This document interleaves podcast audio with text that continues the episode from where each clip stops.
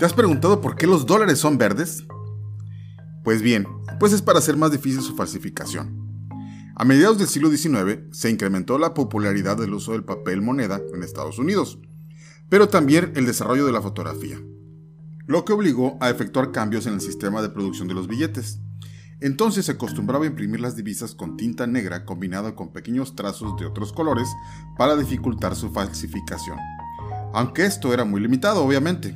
Como en aquel tiempo no existía la fotografía color, se desarrolló una tinta especial verde cuya patente quedó a nombre del cofundador de la American Bank Not a Company, Tracy R. Edson.